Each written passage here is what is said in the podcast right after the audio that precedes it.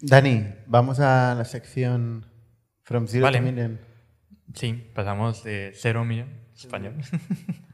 Eh, eh, todas las preguntas de, precisamente para los que estáis en esta parte de cero menos cero, que no habéis emprendido, preguntaros por qué no habéis emprendido, eh, qué los impide, pensad una pregunta, los que estáis de cero a un millón, eh, qué os falta para superar este millón, lo que nos falta por lo menos para llegar a este hito, y los que estáis ya superando un millón, qué os falta para, para llegar a 100 millones. ¿Alguien ya tiene una pregunta pensada?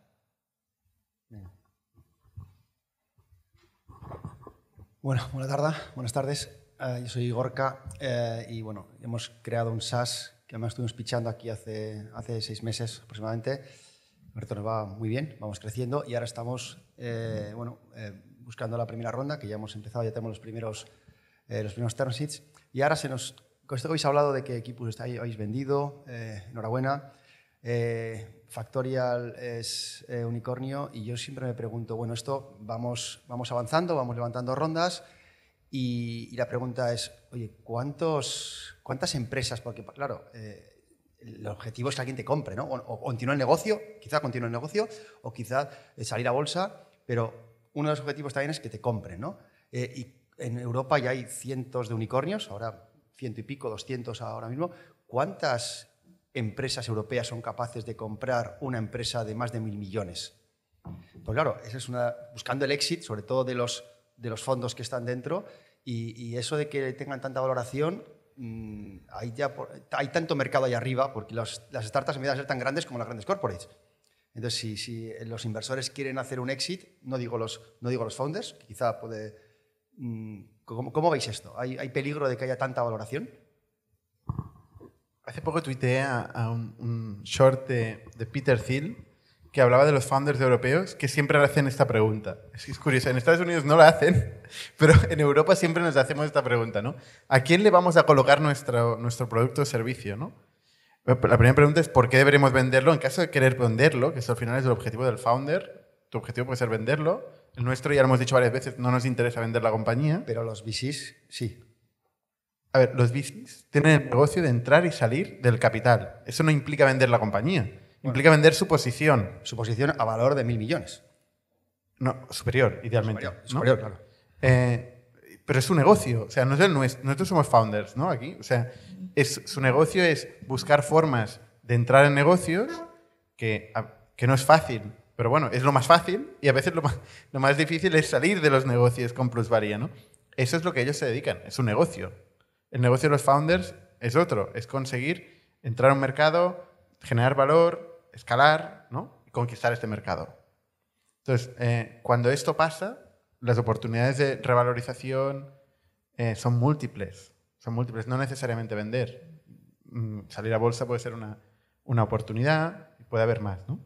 Sí, o sea, salir a bolsa es la típica, pero ahora eh, hay muchas transacciones en secundario, que significa un pez más grande que, que se come un pez más pequeño. O sea, llega un VC Growth y recompra un VC Early Stage. O llega un Private Equity de 10 billion y compra al VC Growth. O luego llega el Super Mega Private Equity de 100 billion y compra, ¿sabes? O sea, al final eh, esto es súper común. De hecho, muchas veces que se venden compañías y ahora en el proceso de equipo, pues que lo ha adquirido una compañía que tiene un private equity detrás, también hemos aprendido parte de cuál es la estrategia de este private equity, que en general es un proyecto a cinco años vista, donde este private equity dice, yo compro la empresa entera, 100%, la hago mejor, le hago cosas y luego se la vendo a otro private equity. Y así ir haciendo. Y luego quizá llega otro private equity y rompe la compañía en trozos y le vende un trozo a uno, el otro tal, y gana dinero. O sea, al final, eh, una, vez, una vez hay negocio, eh, la acción tiene un valor. Y hay muchas maneras de que un socio genere retornos con esa acción sin tener que vender la compañía. O sea, puedes vender un trozo de la compañía, no pasa absolutamente nada. Y Yo creo que aquí el error es que quizás no nos lo explicaron, que se podía vender solo un trozo de la compañía que tú podías seguir ahí a largo plazo. Al final, la reflexión nuestra es decir, oye, ¿qué haríamos si vendiéramos la compañía? ¿no? O sea, eh, pues empezaríamos otra. Oye, pues ya hemos empezado una y va bien y nos gusta y tenemos buen equipo y creemos que puede seguir creciendo, ¿para qué vamos a volver a hacerlo? En lugar de seguir haciéndolo ¿no? con, con los recursos que tenemos ahora. Y esta yo creo que es un poco una pregunta que, poca gente se hace o se hacía. Y ahora está cambiando, sobre todo aquí en Europa, como decía Peter Thiel, de, de nivel de ambición. Pero sí, la realidad es cada vez que hacemos una ronda, todos, cualquiera de nosotros, pero en nuestro estadio más, estamos eliminando los caminos de venta de la compañía entera. A tu pregunta, ¿quién en Europa podría comprar Factorial? Hoy casi nadie. Casi nadie se puede permitir miles de millones de dólares para un- una empresa como la nuestra. En el mundo, muy, muy poquitos. Con lo cual, pues seguramente este no será el camino. No está de acuerdo, Bernat. Hombre, digo, t- tanto como casi nadie. También es que hay una cosa que es que ¿Miles de millones de dólares? miles de millones de dólares. Hay gente. Eh, Muy, muy poquitos. Eh, en, cual- en- software? en cualquier caso hay un factor importante. Tú lo has dicho, hay unos cien y pico unicorns en Europa, pero es que hace cinco años eh, había 10 o 20. ¿no? ¿Cuántos habrá de aquí 5 o 10 años? Ahora estamos en recesión, pero se entiende que estamos en una situación de crecimiento, ¿no? Y sobre todo las empresas tecnológicas, de crecimiento, de adopción de mercado, y parece casi infinito, parece que hay que, digitalizarlo todo. Con lo cual, oye, igual hay mil unicornios dentro de poco. Igual las empresas que antes eran trillion dollar companies ahora serán eh, más, ¿no? Dos trillion, tres trillion, ¿no? Entonces, eh, hay que entender los mercados como películas, no como una foto determinada, ¿no? Y eso es lo que muchas veces la gente no hace, ¿eh? No, no, no, no se fija en las tendencias, se fija en la foto. Yo intento siempre pensar en las tendencias, ¿eh? ¿Qué, qué se está moviendo y cuál es la foto esta, qué pinta tiene este movimiento al límite?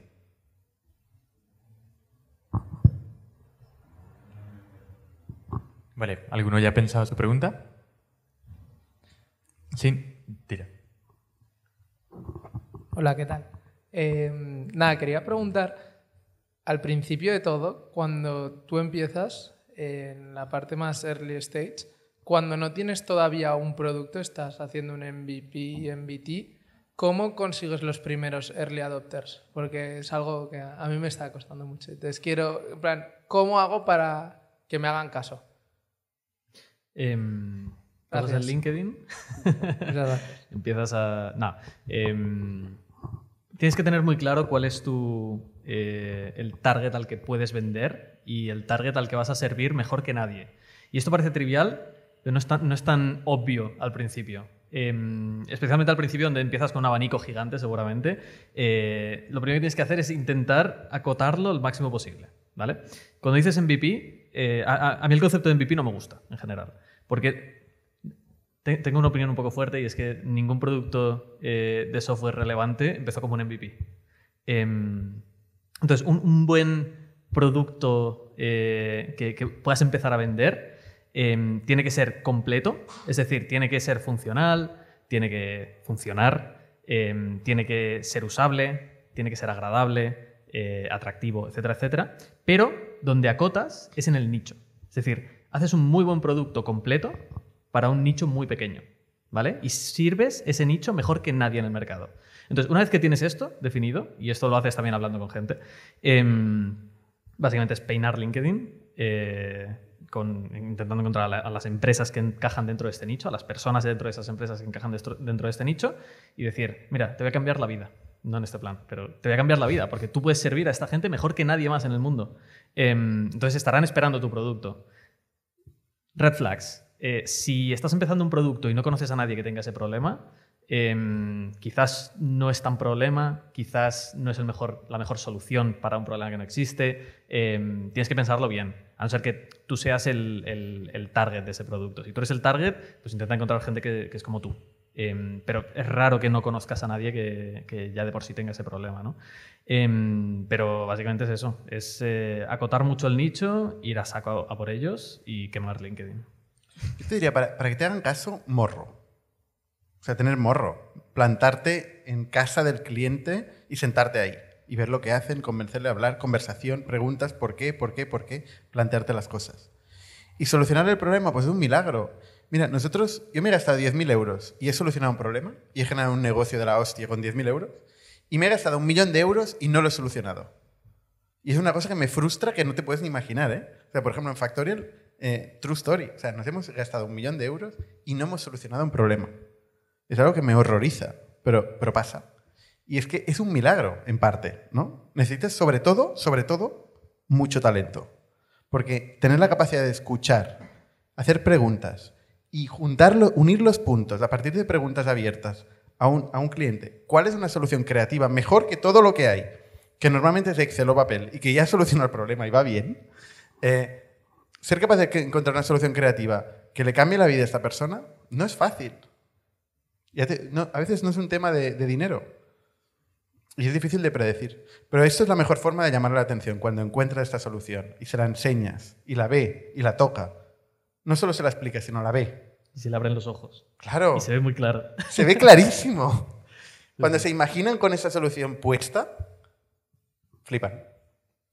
Y solo para añadir, porque tú has preguntado cómo consigues que te hagan caso, ¿no? Y Sí, cuando- me refiero cuando no tienes todavía ese... Cuando no tienes ese producto cuando no para- tienes ese para producto, pero tienes Sí. que testearlo de alguna manera. ¿no? Yo no sé, cada uno tiene lo que tiene para ofrecer, pero yo me acuerdo en los primeros días de Factorial que al final yo decía, oye, lo, lo poco que puedo ofrecer es pues ir ahí mm, y, y casi hacer una consultoría o una terapia gratis. Ir a una persona, en nuestro caso de recursos humanos, y decir, oye, eh, quiero que me cuentes tus problemas, literalmente. Y estarte ahí una hora y te los cuenta y hostia, sí, qué putada, tal, ¿no? Y en parte le puedes ayudar pues simplemente siendo una persona que le escucha. De vez en cuando le puedes dar una idea buena que no tiene nada que ver con el software que estamos haciendo. Hostia, has probado esto y te has planteado esto, que es como una especie de consultoría eh, patatera gratis. Y al final, y si hay suerte, de vez en cuando dices, oye, eh, vuelvo en dos semanas, ¿no? Y luego nos volvíamos y, hacíamos un, un prototipo y algo y luego volvíamos y se lo enseñabas. Pero al final, lo que, lo que a ti se te dé más o menos bien, y pues en mi caso, pues era escuchar, dar alguna idea, mm, intentar, pues yo qué sé, darle ánimos, ¿no? Y decirle, oye, tú puedes, campeón. Y, y con eso, pues nos abrían la puerta. Y al final, con esto, con morro y con, y con ir enseñándole cosas hasta que se le abren los ojos, eh, pues vas consiguiendo. Vas consiguiendo. Pero, pero hay, hay que ir. O sea, lo que a mí, por ejemplo, a veces me, me hacen emprendedores que me escriben por LinkedIn, es en plan, quiero eh, hacer una reunión de media hora. Digo, perfecto, enhorabuena. Y yo quiero muchas cosas y no puedo, ¿no? Y no tengo tiempo para una reunión de media hora si no me cuentas algo. Entonces, hay que ofrecer algo. Yo creo que hay que ofrecer algo, con un poquito de morro, pero hay que ofrecer algo. Es decir, oye, eh, te quiero ayudar con este problema que me imagino que tienes. Y si, y si por casualidad le das al clavo, y ahí hay que, pues, LinkedIn y probarlo con mucha gente, ¿no? O email o llamada. Si, si, si tienes un problema y dices, oye, pues pareces espabilado, ven, ven e inténtalo, ¿no? No me cobras nada, vienes y me intentas arreglar un problema. Te dedico media hora y a partir de ahí vas tirando del hilo. Y la gente quiere contar sus problemas, ¿eh? O sea, los quiere contar. Entonces, si tú además te posicionas como experto, que eso es algo que Jordi hace muy bien, o sea, aparte del morro y meterse en cualquier sitio, que eso es brutal, es muy importante, eh, el, el posicionarse como experto del tema, ¿no? Y entonces es cuando la gente te escucha y tal, ¿no? Y solo el escuchar es como cuando vas al doctor, ¿no? Solo por explicarle tu problema ya te- algo te cura ya un poco. Totalmente. Sí, sí. Hay Luego gente si que... encima encuentra la solución... Sí, sí. Hay gente que le habla a un muñequito, a un rubber duck o, o al espejo, ¿no? Pues vas tú y respondes mejor. Salud. Gracias. Buena suerte. Yo aprovecho, bueno, primero notificación para los que están en YouTube, que estamos anotando todas vuestras preguntas. Y esta, por ejemplo, era de hace tres semanas, pero enlaza muy bien y es, ¿cuál fue el primer MVP de Factorial? César. A ver si me acuerdo. Eh, ¿Qué empezamos haciendo? Fue, bueno, la base de datos de empleados. Eh, Vacaciones. Calendario. ¿Teníamos documentos antes o no? No, vacaciones. Vacaciones. O sea, hicimos mm, login, listado de empleados y vacaciones. Mm. Ese fue el primer, primer, primer eh, MVP que no hacía casi era- nada. Era, un CRUD. Era- Era- sí, pero era bonito. Creabas vacaciones Era y- bonito. Y, tenía un contador que Tenía en aquel contador. entonces iba, iba muy bien, la verdad. Y la gente Porque decía, es la primera cosas. vez que me imagino que alguien le va a dar cariño a un problema como este. ¿no? Ahí, el, el- volviendo a la pregunta de, de abrir las los ojos, ahí la gente decía, hostia, por primera vez alguien se ha preocupado por hacer este problema o este dominio de problemas, este área de problemas bonito y divertido de usar. Hostia, me interesa, ¿no? Y ahí, a Y partir de ahí, gratis, ayudaba gratis. gratis ayudaba. Mm. Seis años después, este MVP es nuestro top seller. Todavía. Pero no era un MVP porque era bonito, funcionaba. bonito. ¿Hay más preguntas? No era un MVP, pero nos costó cuatro duros de hacer. O sea, en euros fue Sí, muy sí, poco. Sí, sí. Los primeros tres meses de desarrollo de Hacía Factory. muy poquitas cosas, realmente. Y cobrabais Y poquito. cobramos poquito. También. ¿Alguien tiene otra pregunta? Bueno, yo voy de preguntón hoy. Eh, ah, hemos hablado de la ley de startups y eh, bueno, que tenemos la ventaja esta de las, eh, ya cambiar las phantom shares por stock options, que es un avance. Pero eh, yo en otros, otras startups que he creado he, he ofrecido eh, a, a, programadores, sobre todo, pero también a, otro, a otra parte de, del equipo, eh, Phantom Shares en su día y, y, no lo apreciaban. No lo apreciaban. Es decir, eh, algunos decían, vale, sí, quiero stock options, pero págame lo mismo. ¿no? Eh, lo mismo que quería, pero además stock options. Entonces, al final, me ocurrió una vez que teníamos un, pool de, stock options, de, Phantom Shares, que, estaban primero, no, no hacían engagement porque algunos decían, bueno, tengo aquí, me voy, por mucho que esto valga en el futuro algo. Y por otra parte, hacían más complicado, no el cap table, pero sí la, la deuda de la compañía, ¿no? Porque al fin y al cabo es una, es una, es una deuda. ¿Cómo veis? Eh, hay algunos VCs que incluso están incluso hablando de decir, oye, no, el plan de stock options no funciona, no, no es algo que solucione el problema. Y hay que darlo en casos muy, muy, muy justos. ¿Cómo habéis eh, creado vuestro plan de stock options en, en Factoria? ¿Cuál es vuestra experiencia? No, no, es una deuda ¿eh? de la compañía, o sea, es parte de tu capital, que está asignado a una serie de personas en base a una serie de hitos y, un, y una serie de tiempo. Pero no es una deuda. O sea, bueno, tú no tienes que devolverlo. Eh, cuando hay un evento de, ilusión, de, de, de, venta, sí, es una deuda que, que vamos, es, es, o sea, se es produce, en orden, es en orden se, se produce en una serie de eventos. A ver, es un contrato abierto, ¿eh? O sea, no tiene una sola forma de aplicación, un, un contrato de Phantoms. Eh, pero sí, en un evento de liquidación, si fuera una deuda, tributaría. O sea, precisamente porque no tiene un valor concreto hoy, no, no tributa. Y por eso es gratuito y por eso es interesante eh, su uso en España a día de hoy. Eh, cuando hay un evento de liquidez, entonces pues hay una serie de supuestos donde se convierte potencialmente en una deuda. Y la compañía tiene que afrontarlo. Tú, hablas de que no es, una no es, un valor de motivación, y es verdad. O sea, es que es totalmente cierto, es lo que comentaba antes. ¿eh? Yo, yo muchas veces prefiero no utilizarlo porque la gente no lo valora y al final el mercado laboral es un mercado más. Tú tienes que convencer a una persona con aquellas cosas que le motivan. Eh, y si no le motiva el capital porque, por lo que sea, por mucho que tú se lo expliques, luego mmm, acabará aceptando una oferta de 10.000 euros más en otra empresa porque, porque es más interesante, entonces no lo utilices. Yo te diré, no lo utilices. O sea, ya será el ecosistema que irá madurando, la gente que irá leyendo de startups y entenderá el valor del equity. ¿No? Yo, yo creo que o sea, tenemos que dar. No, no, creo que los VCs de, digan, o al menos, igual los VCs aquí en España. Algún español lo dice, algún español lo dice. Sí. Yo creo que los VCs son los, muy los partidarios. al revés. Claro. Eh, son muy claro. partidarios del stock option, sí. Son muy partidarios de, de, incentivar a todo el mundo con aquello que les incentiva a ellos. ¿Vale? ¿Cómo evoluciona vuestra, desde que empezasteis Factoria a la hora, cómo ha sido vuestra política por si hay aprendizajes de, vuestra, de, de Sí, nosotros, o sea, yo comparto un poco tu frustración de al principio decir, hostia, la gente no valora esto y yo lo valoro muchísimo, ¿no? Y, y nosotros hemos ido progresivamente ampliando el, el scope del programa de, de, Phantom Shares. O sea, de decir, oye, esta gente sabemos porque nos lo han dicho, nos lo han pedido, nos lo han reclamado, sabemos que lo valoran mucho, intentamos encontrar cuál es ese subset y poco a poco hemos dicho, oye, vamos a hacer el esfuerzo de, de formar y de explicar y de educar a la gente de cuál es el valor de esto nos hubiera gustado, por ejemplo, cosas que nos gustaría hacer es lo que tú planteabas, ¿no? Decir, oye, elige, ¿quieres más cash o quieres menos cash y phantoms? Pero luego aquí en España tienes ciertos problemas eh, donde, laborales donde no puedes hacer lo que te dé la gana. O sea, al final hay, derechos adquiridos y hay eh, discriminación, entonces tienes que ir con mucho cuidado de cómo lo haces, pero poco a poco hemos ido generalizando esto a medida que, que hemos visto que la gente lo va, lo va entendiendo más.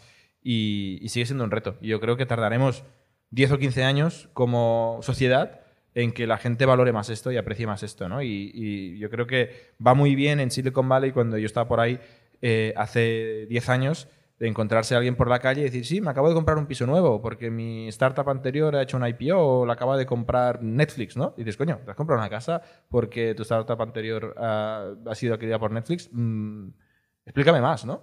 Entonces, esto se explica, corre la voz y la gente empieza a mirar las startups no solo como un sitio cool donde trabajar o un logo chulo o un salario competitivo, si lo hay, sino decir, no, no, también estoy invirtiendo, ¿no? Y también estoy eligiendo dar más de lo que se me exige porque sé que así la empresa irá mejor. Eso tarda generaciones. O sea, Silicon Valley es un lugar bastante único, que es el sitio donde mejor funciona esta, este ecosistema. Pero ahí llevan muchas décadas haciendo esto y aquí estamos empezando todavía. Es paralelo al, al, factor business angel. ¿eh? O sea, la gente que se plantea invertir en startups no es obvio. Si hay gente común que se plantea invertir en startups, eh, pues también hay gente que trabaja en startups que quiere cobrar en, en, en acciones. ¿no? Sí. Idealmente es la misma gente. Que, que- Idealmente es la misma gente. que, que de hecho gana dinero con un stock option y dice, coño, esto de las startups eh, es muy duro y tal, pero si va bien, pues puede ir muy bien.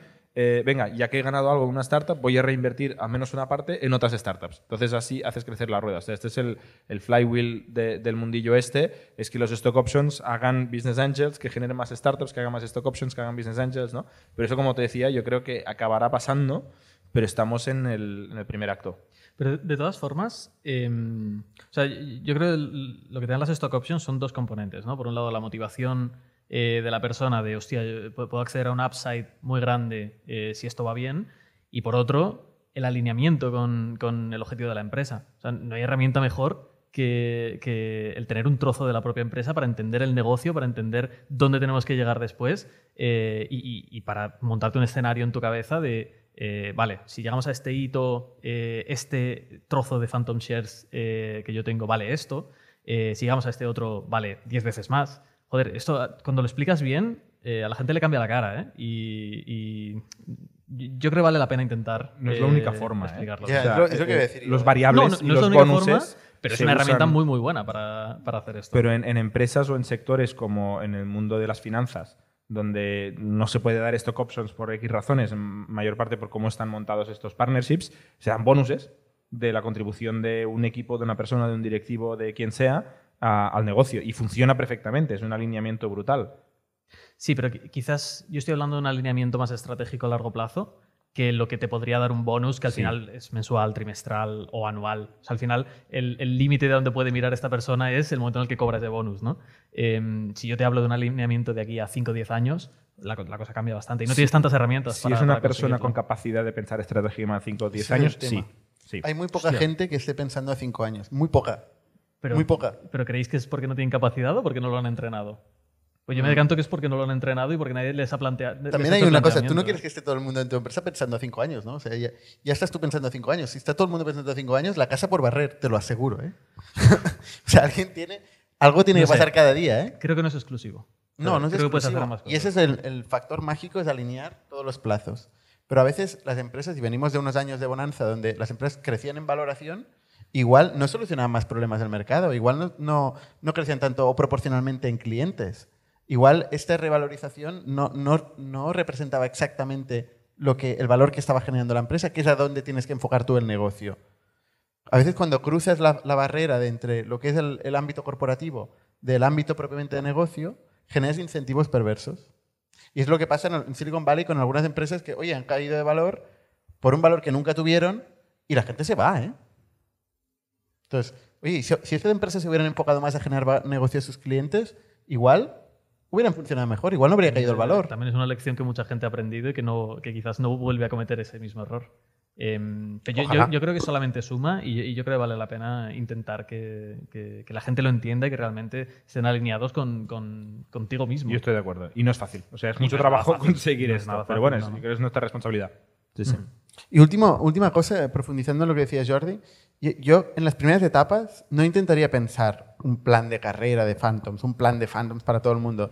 O sea, lo bueno que tiene estas primeras etapas es que puedes hacer cosas que no tienen que escalar. Frase de, Paul Graham, ¿no? O sea, puedes hacer pactos ad hoc con personas ad hoc. Todo el mundo es ad hoc. Cada persona es un mundo. Oye, llega un acuerdo con cada persona en base a lo que puede generar, lo que tal. Aprovecha que no tienes que hacer una política todavía. Eh, no sé por qué la gente muy, muy temprano empieza a hacer políticas cuando nadie se lo pide. Esa es mi, mi opinión. ¿eh? ¿Alguien tiene una pregunta pensada? Sergi Noguera está por aquí, de casualidad. Vale. Él al momento de comprar el ticket preguntaba. Sí, me la voy a leer. Nú- Número de veces que uno se arrepiente de haber emprendido al día o a la semana. ¿Cuál es el rango aceptable o normal? ¿Te arrepientes? Arrepentirse de Arrepentirse haber de emprendido. haber emprendido. ¿Cero? Pero, por ahora. no me pasa. Para haber emprendido, o sea, decisiones que dices, vaya cagada. Eh, mil. Mil. Ahora, haber emprendido es que es un, es un estilo de vida. O sea, yo no me planteo ya me- emprender, o sea, no, no. Soy incapaz de plantearme otra vida ahora mismo. Y la conecto con una de la semana pasada que es ¿Cómo es la vida de un fundador de un unicornio?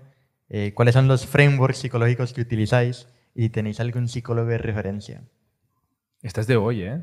No me hagas tan- lo lo estoy viendo aquí en Ah, vale, perfecto. Mejor. Lo lamento. Hugo González, ¿tenéis frameworks psicológicos que utilizáis? Eh, no. no, se- seguramente sí. Eh, al final todo el mundo tiene frameworks psicológicos, ¿no? Para, para vivir.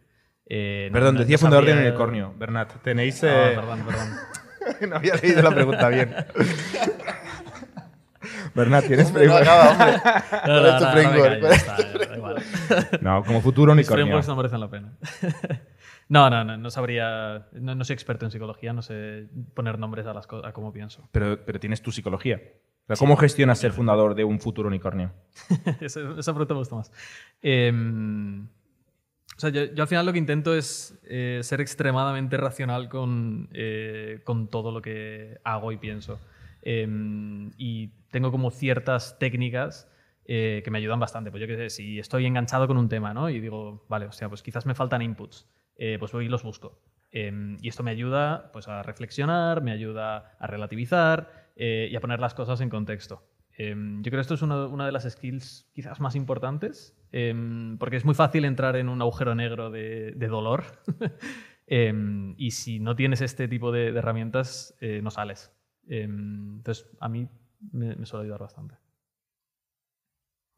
Yo es que no, no. O sea, la gente cuando habla esto del burnout o burnout de founders, de emprendedores, nunca, nunca lo acabo de entender mucho porque pienso, hostia, pero si te has metido tú. O sea, nadie te, nadie te ha metido a, a empezar esto, ¿no?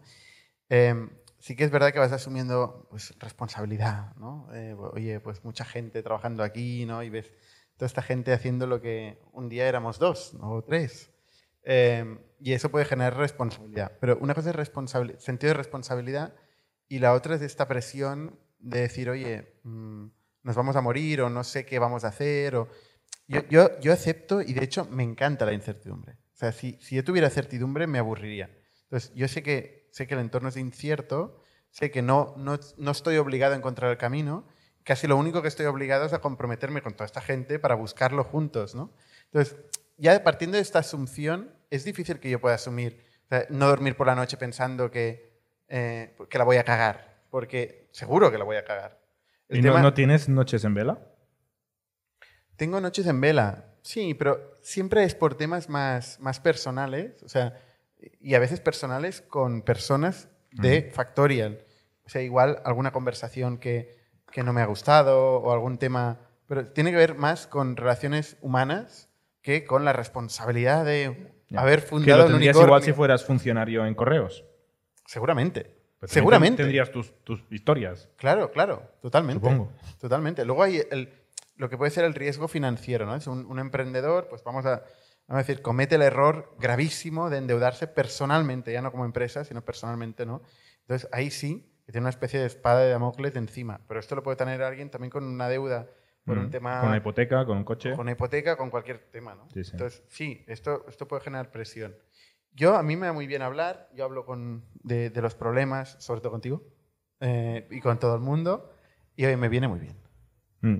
Sí, yo contestando a la pregunta de cómo es la vida de fundador de Unicornio, yo diría que o sea, es igual que la vida de fundador en general, simplemente problemas un poquito diferentes, son más organizacionales, eh, son números más grandes, pero son parecidos en el fondo, ¿eh? de por qué no estamos consiguiendo resolver este problema, por qué a esta persona no, consigo que entienda lo que se espera de ella, ¿no? por qué yo me estoy frustrando con esta cosa, son bastante parecidos. Y en, cuanto a frameworks psicológicos o psicólogos de referencia, yo te diría que no, yo sí que diría que, para mí la clave ha sido el, entorno. ¿no? Yo tengo, yo estoy bastante loco, Bernat está mucho más loco, y luego tengo a mi mujer, que es bastante más de pies a tierra, y me va muy bien ese contraste, porque hablo con uno, hablo con el otro, y luego más o menos me encuentro, y luego tengo a Pau Ramón, que es hiperracional, que me ayuda a entender las cosas, porque nadie, o sea, uno me grita por un lado y el otro me grita por el otro lado, y luego Pau me explica eh, cómo lo ve él, ¿no? Y un poco con los tres inputs, pues encuentro un lugar y good enough, ¿no? Y a partir de ahí para, para adelante. Y ya está. Había una pregunta por ahí al fondo, ¿no? Ah, sí. ¿A qué le has denegado la pregunta, Dani? Esta era su pregunta. Bueno, la- el número de veces que, que te arrepientes de emprender. Yo, ten- yo estaba pensando, pensando en algo por el caso de Pipe, del, de este, esta fintech, este unicornio que los founders eh, el 22 de noviembre dijeron, nos vamos, que dijeron su justificación, bueno, es un poco shady, pero su justificación que han dado ante los medios ha sido porque eh, se consideran más founders de cero millón, literalmente usaron esta palabra, founders que eh, operadores de escala. Al- se- ¿Habéis sentido eso? Como que, sobre todo con el tema de los 12 proyectos que han nacido en ITNIC, eh, que, que os iba mejor tal vez con esto de escalarlo a cero un millón o, o en qué momento os convertisteis en operadores de escala? Pero Yo le iba a preguntar a Marcos Medina, que se está yendo, que nos contara cómo funcionan los stock options en Estados Unidos. Claro. Espera, espera, espera, espera, espera. Marcos Vidina, que es, es emprendedor de cero un millón ahora. Por favor, no. Luego, Tiene un ¿por nuevo negocio. esto? Yo me iba, yo me estaba yendo. falca ya.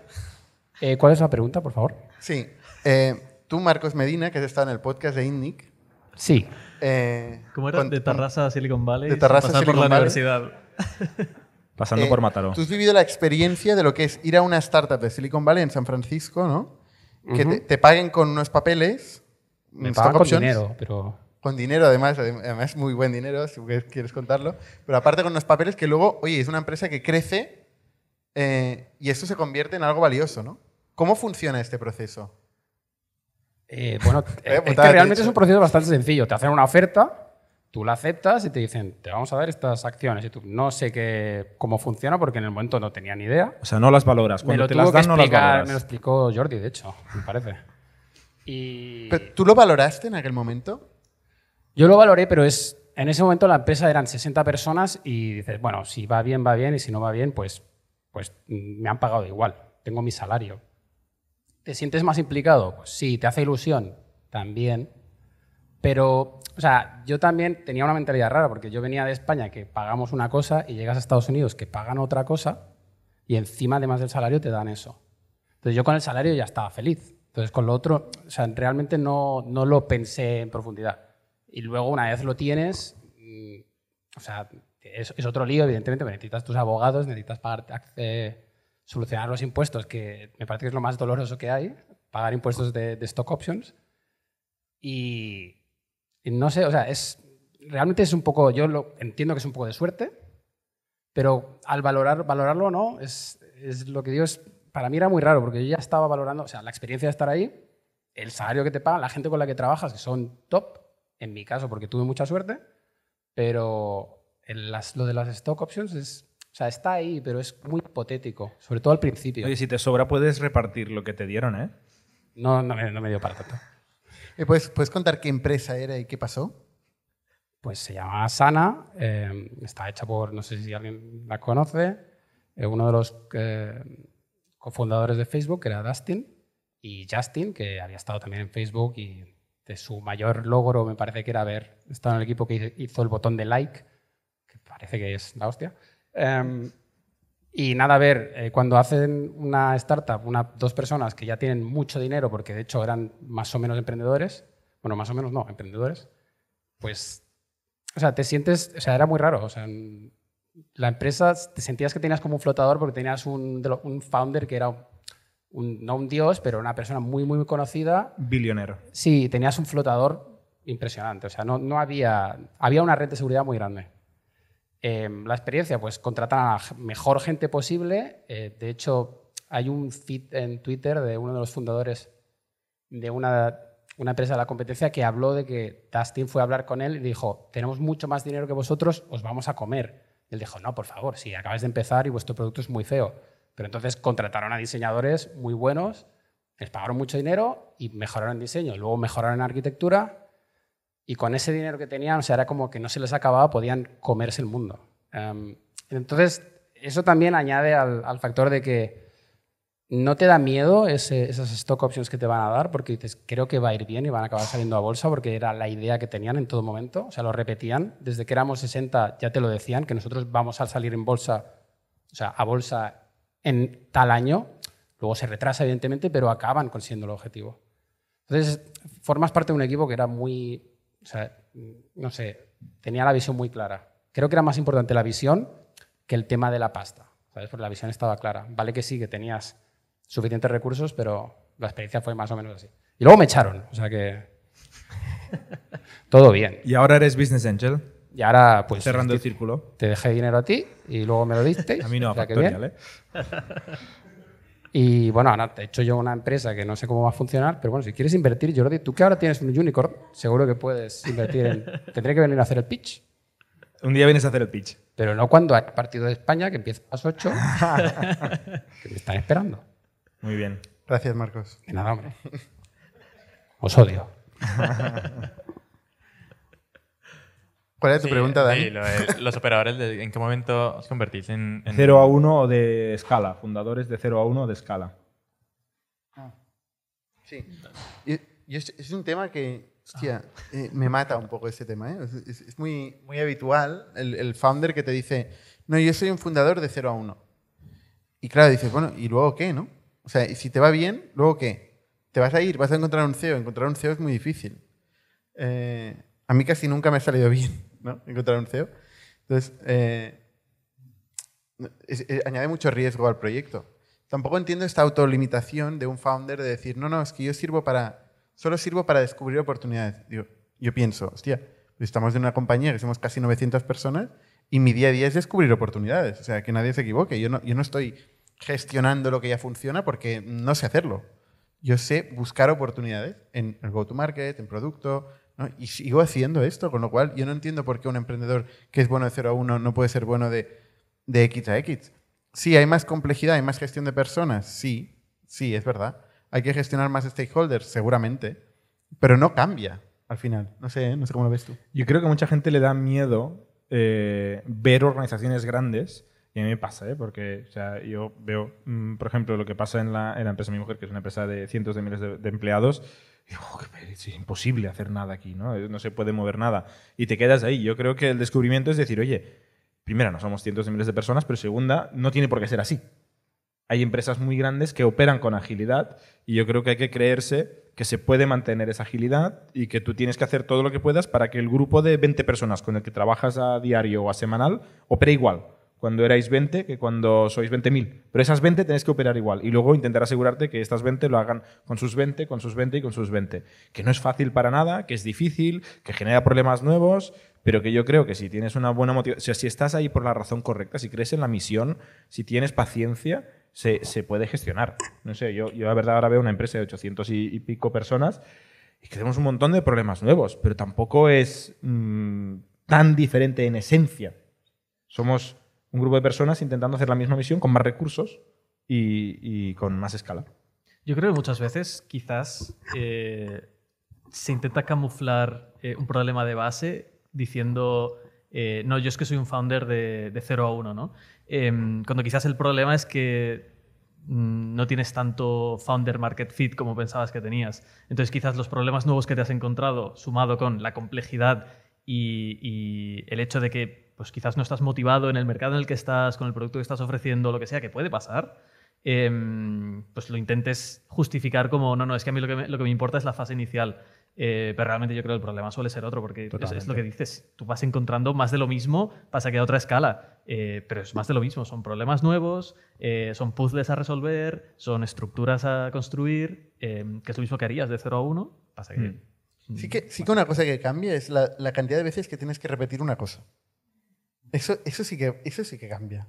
O sea, cuando empiezas, estás todo, todo el mundo en una mesa, oye, hemos decidido esto, ya está pasando. Pero ahora para que pase algo lo tienes que repetir muchas, muchas, muchas veces. Eh, eso cambia. Es verdad. ¿Es lineal con la escala o exponencial? Hostia, no- Eso Pablo sabe. Pablo ha hecho un análisis de organizaciones. Mm, Racional, ¿no? racional. Pregunta. Buenas. Eh, si no me equivoco, eh, los tres fundadores de Factorial sois programadores.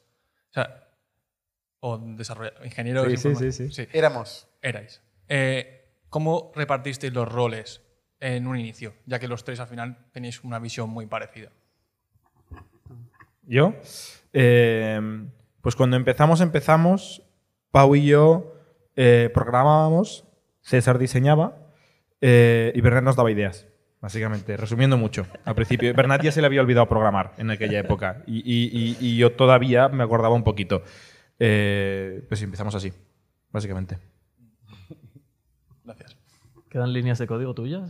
Sí sí sí, sí, sí, sí, sí, sí, claro que sí, las mejores. Mejores. Yo era, yo era, buen programador, ¿eh? Me queda un poco viejo que si se la borran, la avisa. Está conectado con Factorial y esa persona se le acaba el contrato ese mismo día. Joder. No, no es broma. Cuidado, chicos. Venga, ya casi se acerca la última pregunta. ¿Alguien que se vaya a arrepentir? Cuando dices esto, Dani, la gente se corta y no quiere hacer la pregunta. Es Yo, mejor veo lo- yo- matizar. mm, he visto que pasa todo lo contrario. Alguien, como mínimo, la levanta y dice, sí, me voy a arrepentir. Hola. Yo pienso que una de las cosas de emprender es eh, resolver problemas. ¿Sí? Y en mi caso, pues todos los días son problemas y bueno, muchas cosas que, de hecho, intenté comenzar a solucionar los problemas estudiando y aplicando el método científico. De hecho, hasta en mi vida personal los intentaba aplicar. Eh, pero a veces me doy cuenta que hay tantos problemas, no sé a, a cuáles darles prioridad, eh, cómo hacer para el tiempo distribuirlo. Bueno, mi pregunta es, ¿cómo hacen ustedes o qué metodología tienen o qué hacen para resolver problemas? ¿Sí? ¿Cuál es su, como su sugerencia para resolver los problemas con la prioridad que deben, que deben tener? Pero qué problemas, ¿no? Porque, o sea, problemas pueden ser, eh, estos dos ya no trabajan juntos, pues se han peleado. Eh, esto, ten- tengo que descubrir cuál es el siguiente, yo qué sé, eh, roadmap de no sé qué que estás trabajando. O sea, problemas hay de todo tipo, ¿no? Y, y si además añades tu vida personal, no, no.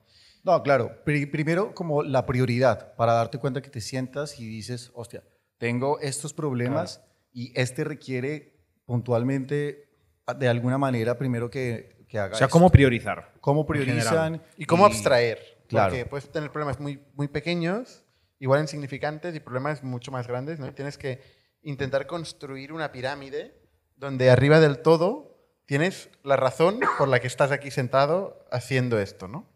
O- y, y esto es un, es un ejercicio que es, que es muy importante hacer, ¿no? Preguntarte, oye, ¿por qué he empezado esto? Eh, ¿Por qué, por qué estamos aquí, no? Es que se, se olvida, ¿eh? En el día a día uno, uno se le olvida. Entonces, cuando te haces esta pregunta, vuelves a recuperar, vale, oye, pues mira, quiero solucionar este problema en el mercado, vale. Y para hacer esto, ¿qué tengo que hacer? Pues tengo que llegar a clientes y tengo que solucionarles problemas a los clientes. Entonces vas abriendo esta pregunta del por qué estoy aquí, lo vas abriendo en dicotomías o en, o, ¿no? en, en partes. Eh, a mí me encantan las dicotomías, o sea, hacer dos, dos partes de cada uno de los problemas y ahí vas identificando un poco una pirámide de prioridades. Entonces, cuando tienes visualizada esta, esta pirámide, tú puedes encontrar esta discusión que estás teniendo ahora, cómo de relevante es en esta pirámide. Probablemente poco. Sí, muchas El veces. 99% poco. Sí. Por eso uno puede dormir muy bien siendo emprendedor, porque si eres capaz de abstraer y encontrar, oye, ¿qué es lo que es realmente importante? Te das cuenta que muchas de las discusiones no, no son tan relevantes. Sí. Mm.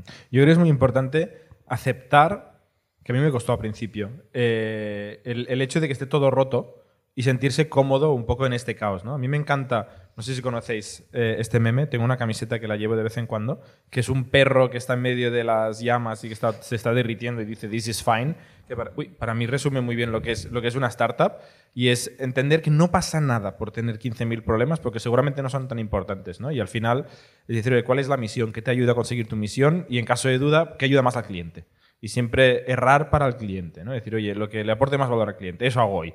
Y luego ya, mm, seguramente esto te, desbloquea el problema. Pero yo creo que pasa por aceptar que hay muchos problemas y que seguramente son irrelevantes y no tendrán consecuencias graves. Y luego otro framework que creo que lo, lo contaba Jeff Bezos era el tema de la iber y hacerse reversible, ¿no? Irreversibilidad de las decisiones. Todo lo que es reversible, que se puede hacer A, pero luego puedes cambiar ECR B, a eso mm, no prestarle ni un segundo de atención, ya que se tome la decisión sola. Y luego enfocarse en las decisiones que si se hace A, se, te entregas a A. Y que luego ir a B es casi imposible o, muy doloroso o muy caro. ¿no? Y, priorizar las decisiones que no tienen marcha atrás o que realmente generarían mucho daño de, tener que desha- deshacerse. Yo a veces lo uso en caso de duda. Muy bien. Vale, ahora sí, ¿quién se va a arrepentir de no hacer la última pregunta? Marcel. Eso, ¿sí ves? Que las oportunidades se pierden. Bueno, es una pregunta bastante sencilla y creo que ya sé la respuesta, pero me gusta más también. Bueno, quería preguntar si usáis Factorial, el software, en vuestra propia empresa. ¿Y cuándo empezasteis a usarlo? Sí, en el caso de que no fuera inmediatamente. No solo la usamos, sino es que casi todas las áreas, sobre todo de recursos humanos en Factorial, son una parte, un actor importante en el desarrollo de Factorial. O sea, y hasta el punto que es que tienen hasta un variable asociado al producto eh, eh, y, al uso de producto del cliente. Es decir, se involucran en el desarrollo, van a ver a clientes, o sea, están totalmente conectados con el mercado. Evidentemente que nosotros lo usamos y a veces con consecuencias nefastas. O sea, nosotros cuando empezamos a hacer pruebas con productos como Payroll, en la parte de gestión de nóminas, tiene como, como consecuencia que 800 personas de golpe vienen que han cobrado un día tarde y esto es el fin del mundo. Eh, o, problemas de todo tipo relacionados con nosotros de hacer dog fooding y probar productos que están en primeras etapas de desarrollo. Eh, para nosotros es fundamental. Tenemos la suerte, esto no lo puede decir todo el mundo, pero nosotros tenemos la suerte de que podemos utilizar nuestro propio producto, aunque ya somos una empresa más grande que nuestra empresa media. Nuestra empresa media está un poco más abajo en el mercado, sea, más en, en número de empleados. Nosotros estamos ya un poco más arriba, entonces hay algunas cosas que ya se van por, el propio, por la propia estructura de nuestra empresa, pero, eh, pero aún así lo usamos y, y lo seguiremos usando. ¿eh? Y lo empezamos a usar el mes 2, que es cuando... Bueno, cuando se podía hacer sign up. Cuando se podía hacer algo, lo empezamos a hacer. ¿Cuántos empleados teníais cuando empezasteis? Empleados técnicamente cero, éramos mm, tres, cuatro personas. Autónomos, administradores. Mm. ¿Creéis que llegará el momento, hago yo preguntas, ¿crees que llegará el momento de que dejéis de usar Factorial? Eh, depende de la escala de la compañía. Intentaremos que no llegue. Intentaremos retrasarlo mucho. Pero, por ejemplo, eh, Gusto, Gasto, que es una empresa que hace software de nómina para microempresas en Estados Unidos. Su empresa perfecta, su empresa tipo, son 20 empleados y ellos son creo que 2.000 y pico empleados. Y usan Workday. Uh -huh. O sea, dejaron de usar Gasto hace, hace mucho tiempo. Yo me niego, ¿eh? A usar otra solución de recursos humanos. O sea, esto... Ya, pero, o sea, si, si fuera... No, no, aunque seamos 20.000. vale. Pero sería un poco triste usar el software de un competidor. Por eso, por eso. Sí, sí. sí pero hay, o sea, en nuestro caso es más gris porque tenemos un rango más amplio. Pero si tú vendes a empresas de 20 y eres 2000, hay un, un, momento en el, que, en el que ya no va. O sea, te estás haciendo. A Factorial va. Factor, en nuestro caso tenemos la ventaja de que podemos aguantar bastante. Sí. Dejaremos de contratar. El día que lleguemos al límite de la plataforma, diremos es lo que hay. No puedes entrar. Si entras tú, tiene que salir uno. Ya está. Muy Oye, bien. Andrés, una idea que te. Ay, perdón, Andrés. Eh, César, una idea que te da Andrés por el chat. Ah. Te dice que quiere una gorra de latitud con la frase Make Data Great Again. Perfecto. Por si te sirve. Le haré una solo para él. Pues ya está, con esta promesa de César de última hora. Vale, pues ya estaría. Y para también complementar la respuesta al tema de si se usa Factorial en la casa, también ITNIC usa Factorial. No sé si Latitud Latitud lo usa también, Es lo que iba a decir, Latitud también. Faltaría más. Hombre, por favor. No lo digáis aquí, como si tiene mucho mérito. es en la casa, en la casa. O sea, Bernat aprueba mis vacaciones, ya que luego, ¿Pero las aprueba? ya que luego lo haga. Es broma si lo hace, afortunadamente. Pero sí, es, es algo que ya está.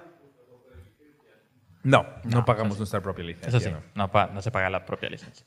Eh, código de descuento del 99%. Se rompe. Nuestro MRR viene de ahí. Exacto. Contratamos más empleados para subir el MRR. que no lo escuche nadie Bueno, esto. eh, eso es todo en cuanto a tertulia y ser un millón. Ahorita os podéis quedar para hacer un poco de networking. Voy a rotar este micrófono para que os presentéis y prestad mucha atención eh, porque es muy importante. A veces aparece uno que otro CTO por ahí y de repente todo el mundo va a la carga a, a por, él, a por los CTOs porque están muy demandados. Eso por un lado. Eh, lunes, siempre podcast. Este, precisamente, Kipu, venta. Noticia de último momento para que le echéis una mirada. Newsletter también. Y ya está, próximo Jue- jueves. jueves que viene no habrá, ¿no? Jueves de. Ajá, próximo jueves, no habrá jueves de ITNIC por festivos. Y, pero seguidos en, en- síganos en nuestras redes porque lo anunciaremos eh, si el 15 también hay o porque eventualmente viene un parón de Navidad. Eh, eso es todo y muchísimas gracias por, por asistir nuevamente. Los que queréis quedaros en, en networking, eh, estáis más que bienvenidos. Bueno, adiós stream. Somos un ecosistema de startups tech de Barcelona, creadores de Camalún, Kipu y Factorial, entre otras. Ofrecemos más de 5.000 metros cuadrados de coworking a startups y organizamos eventos diarios para discutir negocio y tecnología hasta la saciedad. Desde ITNIC Fund invertimos en equipos con capacidad de construir grandes productos y negocios. ¡Te esperamos!